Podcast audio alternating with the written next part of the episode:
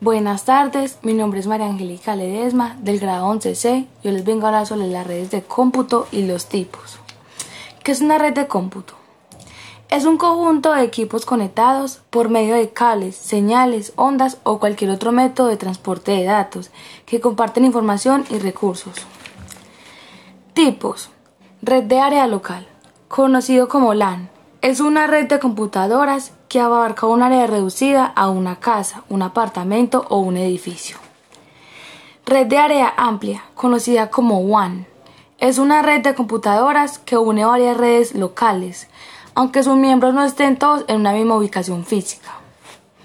Red de área metropolitana, conocida como MAN, es aquella que a través de una conexión de alta velocidad ofrece cobertura en una zona geográfica extensa, como una ciudad o un municipio. Muchas gracias por su atención.